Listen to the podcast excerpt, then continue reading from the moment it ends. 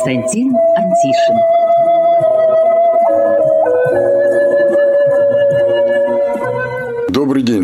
Друзья. Добрый день всем, кто услышал нас и остался у радиоприемника. Я думаю, что многие из вас заметили изменения в законодательстве, которое регулирует социальные вопросы. По крайней мере, в социальных сетях интернета это очень активно обсуждается. Но там люди делятся своими впечатлениями и своим личным взглядом на эту тему. К сожалению, это не всегда совпадает с тем, что имел в виду законодатель. Именно поэтому сегодня моим собеседником будет главный эксперт Главного бюро медико-социальной экспертизы по Краснодарскому краю, кандидат медицинских наук Иван Александрович Романенко. Ну и, конечно же, мы будем говорить об изменениях, которые затрагивают работу медико-социальной экспертизы.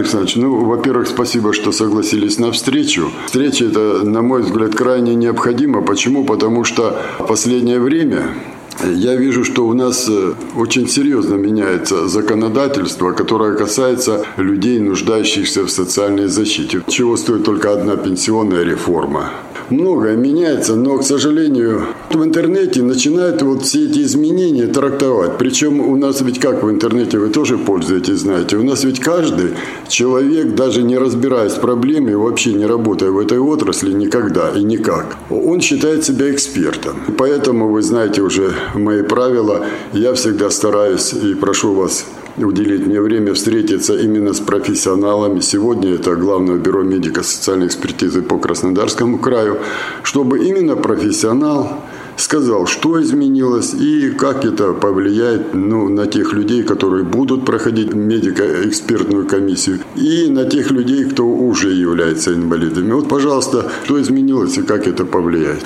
Очень многое изменилось в нормативно-правовой базе, которая у нас э, используется при проведении медико-социальной экспертизы, на основании э, чего функционирует наше бюро. Главное бюро, э, ну, вот если взять один из основных документов, который регламентирует нашу деятельность, это постановление правительства Российской Федерации Федерации номер 95. Называется оно «Порядки и условиях признания лица инвалидом». Один из основных документов, которым мы пользуемся. Вот просто для примера, в 2018 году вышло э, три постановления правительства Российской Федерации, которые внесли в него изменения за один год, за 2018. То есть редакция постоянно меняется, вносится э, что-то новое, э, современное. То есть появилась категория граждан, то есть перечень заболеваний, дефектов, последствий травм, которыми они страдают. При первичном освидетельствовании должны определять, например, группу инвалидности бессрочно. Мы не имеем права, а обязаны провести э, заочную медико-социальную экспертизу. Такого раньше не было. Э, то есть это вот за эти два года появилось. По детям-инвалидам тоже поменялось. При первичном свидетельствовании устанавливать категорию ребенок-инвалид до 14 лет, э, до 18 лет, на 5 лет. Такого раньше не было. Пожалуйста, скажите, как было и как теперь это стало? Скажите, потому что это очень многих касается. Основное, что вот если взять детишек, да, на 5 лет раньше мы группу инвалидности, категорию ребенок инвалид ну, устанавливали, скажем, редко, там только при онкологических некоторых заболеваниях. Да? Теперь есть перечень, который расширился, и мы не то что можем, а мы обязаны это делать. То же самое, что э, до 14 лет такого не звучало вообще никогда. То есть было э, на год, на два, очень редко на 5, либо до 18 лет мы устанавливали категорию ребенок инвалид. Сейчас у нас появилась возможность до 5 лет и до 14 лет прям указаны в этом перечне заболевания, вот, при которых детям устанавливают инвалидность. Что касается взрослых, раньше устанавливалась инвалидность, к примеру, бессрочно при первичном, только на основании документов, которые представляли нам э, лечебное учреждение, то есть, э, скажем так, он лечился долго, но не обращался на медико-социальную экспертизу. Тогда мы устанавливали. А теперь есть перечень заболеваний, травм или дефектов, при которых мы обязаны установить бессрочно. Раньше на усмотрение бюро это было, и то есть изучались документы. А теперь есть такой перечень, которого вступиться нельзя. Сейчас медико-социальная экспертиза проводится у нас вся в электронном электронном форме, то есть можно спокойно выгрузкой посмотреть, где какое бюро нарушило что, посмотреть диагноз, наслоились и сроки. Все это мы э, спокойно выгрузили, посмотрели, и тогда проводим по контролю. Смотрим, либо бюро ошиблось, либо там действительно техническая ошибка какая-то тоже может быть. То есть раньше было, что было так, что вот пока три года не прошло, э, бессрочно не устанавливали. Потом, по-моему, два года было. То есть сейчас этого нет или все-таки это осталось? Или и вот уточним с вами, что э, может быть и это есть, но появился перечень заболеваний, да, или там травм, по которым вы обязаны, обязаны. бессрочно. Да. Вот тут Совершенно верно. Пожалуйста. Значит, то, что вы говорите, это э, было так, оно сейчас и есть. Э, то есть есть перечень заболеваний, травм и дефектов, на основании которых мы обязаны э, установить инвалидность не позже второго освидетельствования после первичного. Да? То есть, как вы говорите, три года. Вот. Это так и осталось. Он немножко, единственное, сейчас он расширился. Но появился теперь новый перечень, да, по которому мы обязаны установить сразу при первичном освидетельствовании инвалидности. То есть человек один раз пришел в бюро медико-социальной экспертизы и стал инвалидом бессрочно. Ну, то есть, как мы говорим, пожизненно. Пожизненно, да, да. пожизненно. Могут... Хотя пишется бессрочно. Пишется бессрочно, да, то есть такая формулировка у нас существует.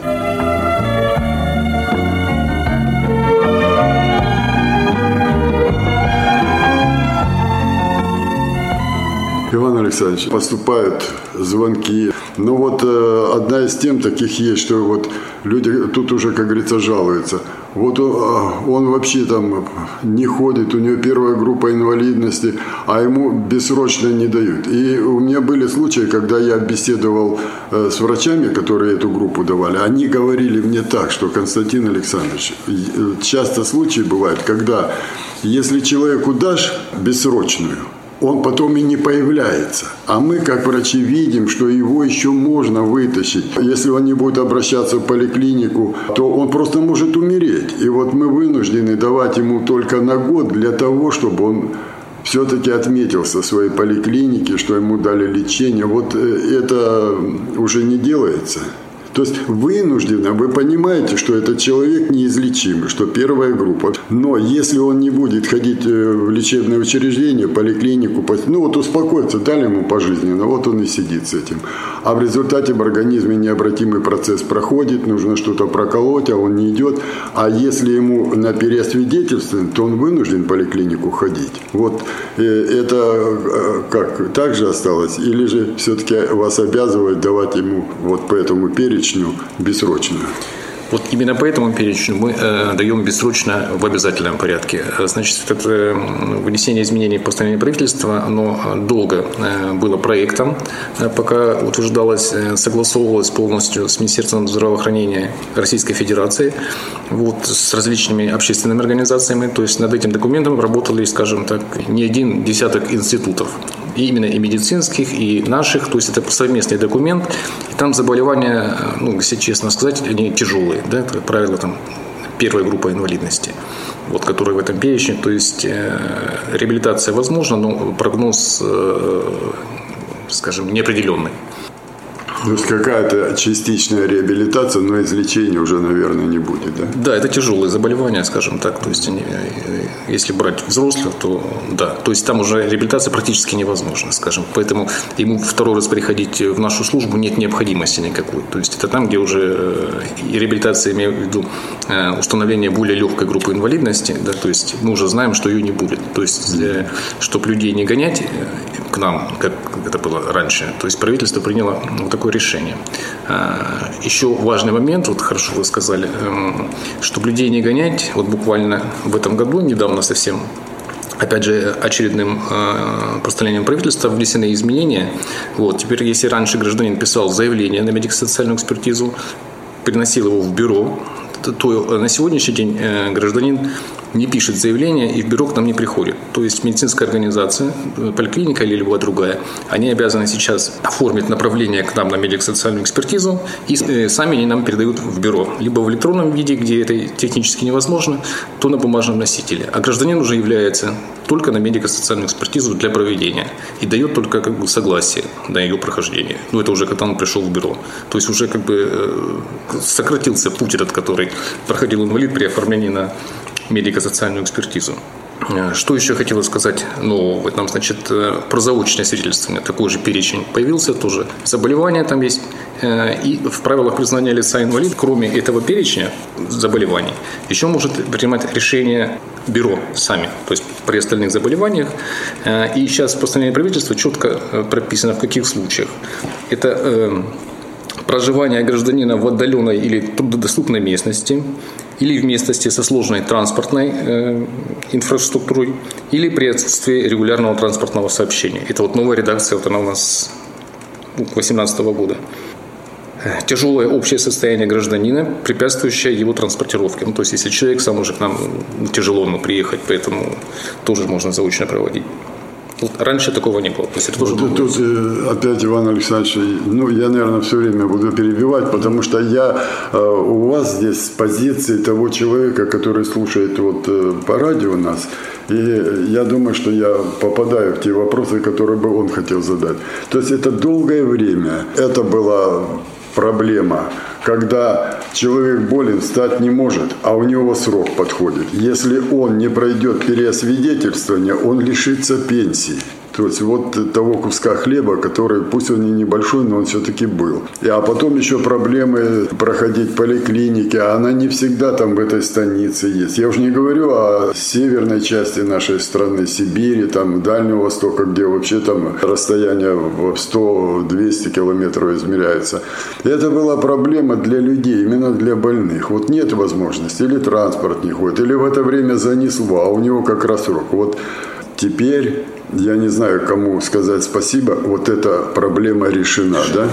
Совершенно верно. Теперь эта проблема не стоит, ее просто, скажем, нет. То есть теперь бюро может само решать, как это делать, это прописано. Раньше э, это было э, по-другому. То есть теперь, ну, чтобы было понятно, да, есть перечень заболеваний, при котором обязательно заочно. При остальных заболеваниях уже бюро может учитывать ну, различные факторы, которые... То есть дана возможность маневра именно этого. Абсолютно верно, да, так и есть. И здесь еще, наверное, еще что. Вы сказали в электронном виде. То есть, вот, скажем, сибирская деревня где-то, он дошел или врачи с местной какой-то районной больницы к нему доехали, сняли анализы, все, потом в электронном виде отправили, и вот это вы заочно по этим анализам все это можете определить, исследовать, какие они там сделали, да? Да, так и есть. То есть не надо человека возить. Не надо человека возить, то есть мы имеем право, ну, mm-hmm. в некоторых случаях обязаны, в некоторых очень имеем хорошо, право. Очень э, Более того, я остановлюсь э, на Краснодарском крае, Сейчас переходит у нас взаимодействие полностью с Министерством здравоохранения Краснодарского края на электронное взаимодействие. Технически это уже у нашей организации возможно. Вот сейчас проводится работа, э, значит, есть программа в Краснодарском крае, и целью этой программы является полностью переход на электронное взаимодействие. Там не только ну, с нами это 100%, ну и с остальными тоже организациями. И сроки это 19-20 год. Эфире у меня в моей программе говорили много лет назад об этом, что было бы хорошо, чтобы человек не ходил, ну, скажем, э, по, по своим делам, особенно человек-инвалид. Но это же больной человек. Инвалидность разная бывает. Один просто передвигаться не может, другому просто больно сидеть где-то, ждать там приемной или э, еще где-то. А вот э, мечта даже была такая, что создать такую поле информационное, где бы объединились пенсионный фонд, фонд обязательного медстрахования, тогда были департаменты здравоохранения, сейчас Министерство труда и занятости Министерства. То есть все вот эти, которые занимаются людьми, нуждающимися в социальной поддержке, и они могли, вот я к вам пришел, да, в меди... Главное бюро медико-социальной экспертизы, вот по какому-то поводу, да, ну, скажем, как инвалид, да, а не надо мне больше никуда ходить справок. У вас единое информационное поле, вы запросили, вам пришло по электронной почте, и человека мы уже не заставляем ходить по всем. Вот это уже сделано, да? Да, это уже сделано, у нас это существует. То есть все сведения о инвалиде, они э, уходят, у нас есть такая информационная программа, э, Федеральный реестр инвалидов. Там есть вся информация. То есть там информация есть об инвалидности, которую мы даем, информация есть о каких технических средствах реабилитации, в каких технических средствах реабилитации он нуждается, что ему показано. Более То того, есть это индивидуальная программа реабилитации. Реабилитация, да, да. да. Bye.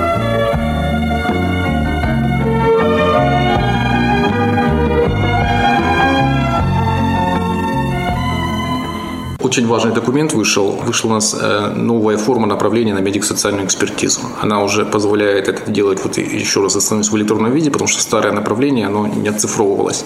А теперь новое полностью, оно более широкое, оно совместимо с нашей программой, которая проводит медико-социальную экспертизу, то есть она автоматически туда заходит, это вот не вручную набирать, оно автоматически туда, получается, информация переносится об инвалиде. Вот, утверждена она Министерством здравоохранения Российской Федерации и Министерством труда и соцзащиты Российской Федерации. То есть два министерства ее вместе согласовали, два министра подписали. Из нового появилось теперь, это вообще мы мечтали э, давно о таком документе. Он утвержден тоже министром здравоохранения Российской Федерации и министром труда и соцразвития Российской Федерации. Документ называется у нас «Перечень необходимых обследований при направлении на медико-социальную экспертизу». Э, то есть теперь э, сотрудники э, лечебных диагностических учреждений, медицинских организаций обязаны соблюдать этот перечень.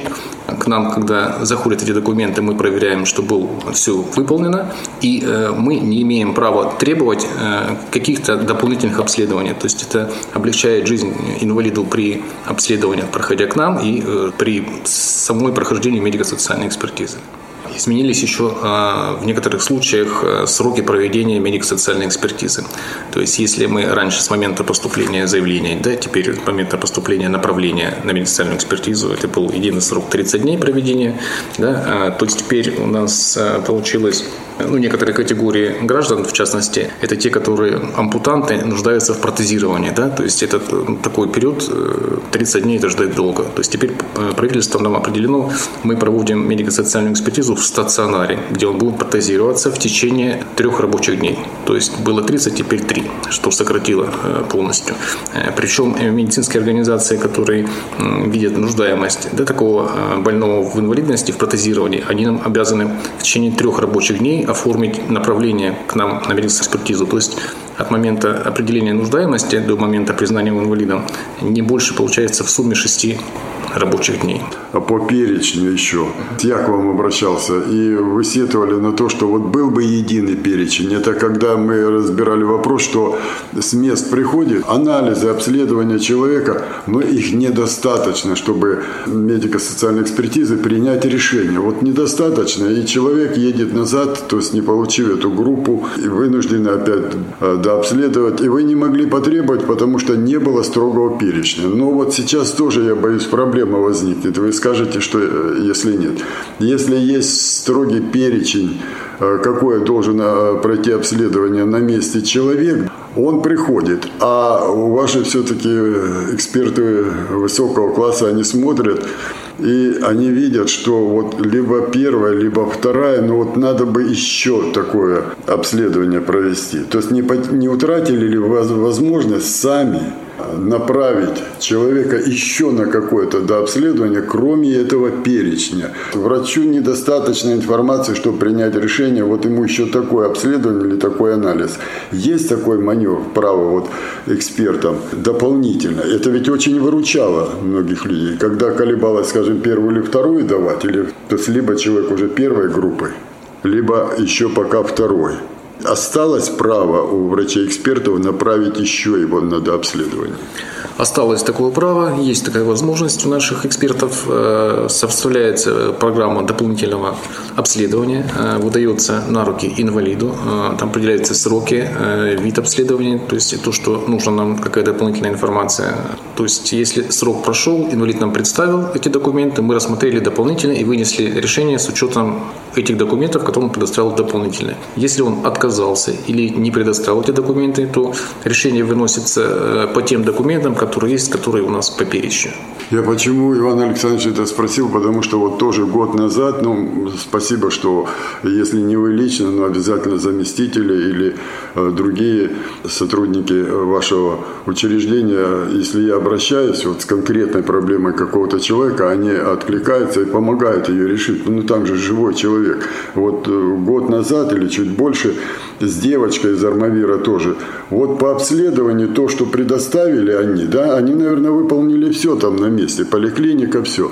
Но решение принять не могли здесь о группе инвалидности. И тогда я помню, что, почему я спросил, осталось это право, тогда выручило то право, что вы могли привлечь очень высокопрофессионального э, специалиста, профессора, который дополнительно этого ребенка осмотрел, и вот уже после его заключения медико-экспертная комиссия приняла решение. Вот вы смогли это и сейчас тоже можете, да? Да, можем, совершенно верно. Все это сохранилось, то есть согласие гражданина, э, это все у нас проводится.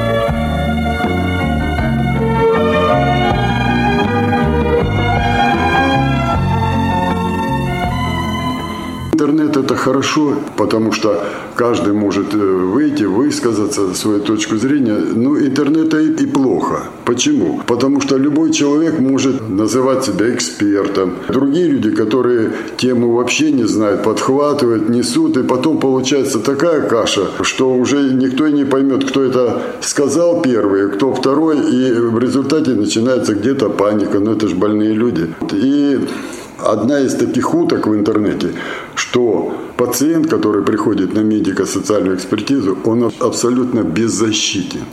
То есть вот ему там что в поликлинике свои написали, обследование сделали, он сюда пришел, ему здесь по этим документам дали или не дали какую-то группу, и все. Если вот он с этим не согласен, он ничего не может сделать, ничего э, никак решить нельзя.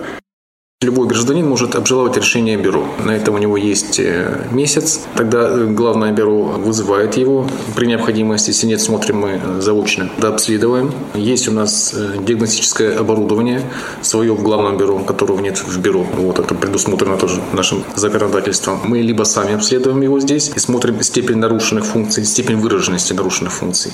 Если у нас такого оборудования не хватает, мы куда-то его направляем.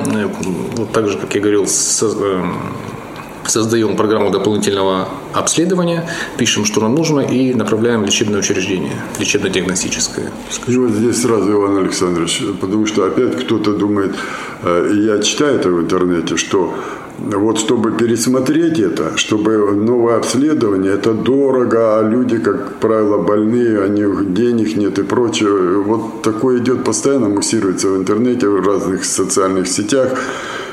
Если вы направляете, то я так думаю, это связано с э, фондом обязательного медстрахования, то есть не, не сам пациент будет платить за это дополнительное обследование. Э, мы составляем программу дополнительного обследования, и он э, с этой программой возвращается в то медицинское учреждение, которое его направляло к нам. То есть это, естественно, это краевое учреждение, теперь краевое, раньше были муниципальные, и уже его лечащий врач, там, либо врачи, которые заполняли это направление, нам, либо председатель врачебной комиссии, они уже решают, в какое лечебное учреждение его отправить. То есть мы э, не пишем, не указываем название лечебного учреждения. С чем это связано? Где-то есть очередя, где-то есть, э, скажем, э, может, он захочет пройти в частном каком-то, чтобы ускорить. Это его желание. Это его да. желание, абсолютно верно. Мы не указываем, какое лечебное учреждение. Но, с другой стороны, вы знаете, и вы сталкивались с этим, потому что вы долго работаете здесь и последние уже много лет и возглавляете это бюро. Часто, часто я вот сталкиваюсь с этим. Человек говорит, вот у нас в станице, скажем, Сидоровской какой-то, ну, образно, энной станицы, да, вот э, районная поликлиника, она мне больше ничего не даст, вот там с главврачом поругался, вот, а вы мне опять туда, они опять те же все сделают.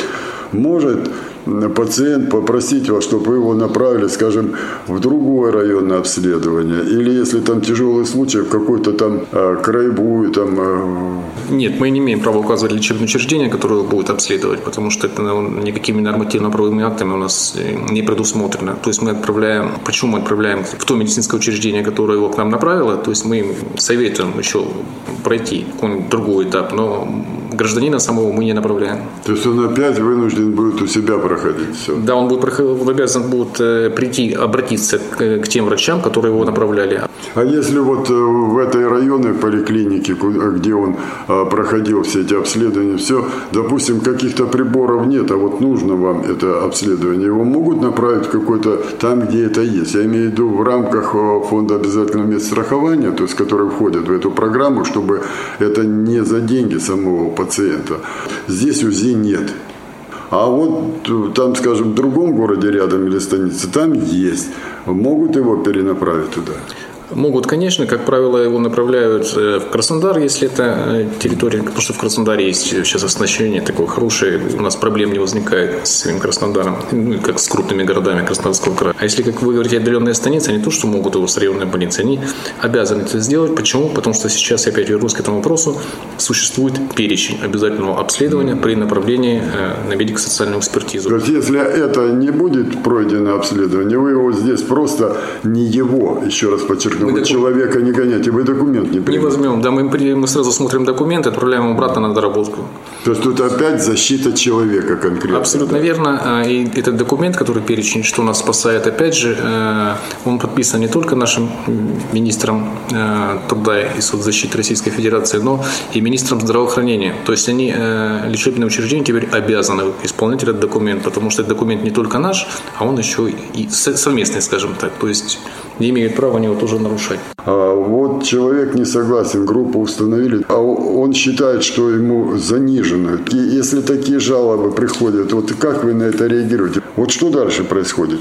Каждая жалоба рассматривается либо мной, либо заместителем. Она фиксируется? Как обязательно. У нее есть входящий номер. А, более того, у нас а, сейчас полностью на 100% электронный документооборот. Она зафиксирована не то, что на бумажном виде, она еще у нас зафиксирована в программе. То есть жалоба оттуда поступила, какое бюро, на какое бюро жалоба, а, с чем связана, то есть категория жалобы и там прочее, прочее, несколько признаков. Запрашиваются документы из бюро, полностью эксперто-медицинское дело полностью. И проводится проверка сначала по документам. Если по документам, а, ну если жалоба вот на группу инвалидности, как вы говорите, если по документам а, никаких сомнений не возникает ни в чем, что бюро как-то может ошиблось или там между-между можно посмотреть, то э, ответ составляется на жалобу и э, как правило, там, если э, человек не инвалид, мы пишем в конце, там, если будут изменения в состоянии здоровья каком-то, можете обратиться повторно. Но проверка проводится в 100% обязательно.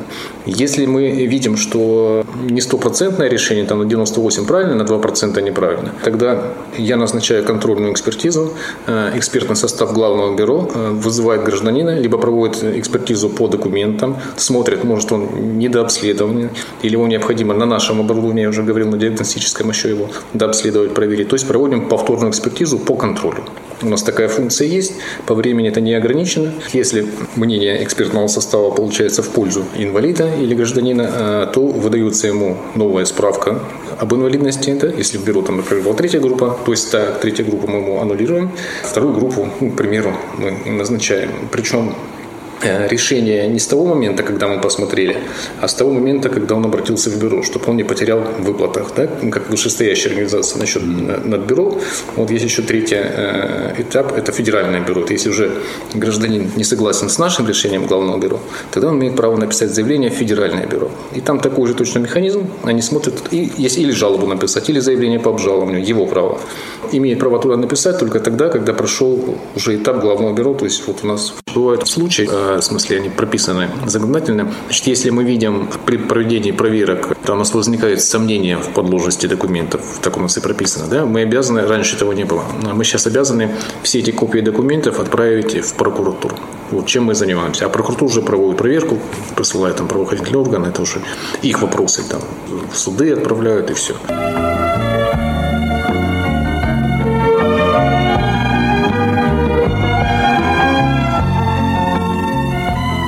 Ну что ж, дорогие друзья, наше эфирное время заканчивается, и мне остается только напомнить вам, что сегодня моим собеседником был главный эксперт Главного бюро медико-социальной экспертизы по Краснодарскому краю, кандидат медицинских наук Иван Александрович Романенко.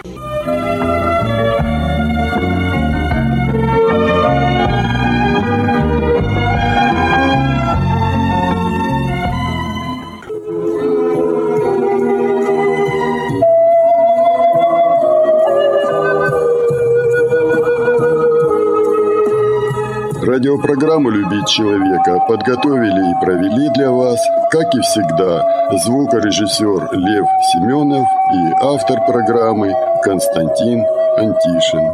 До свидания.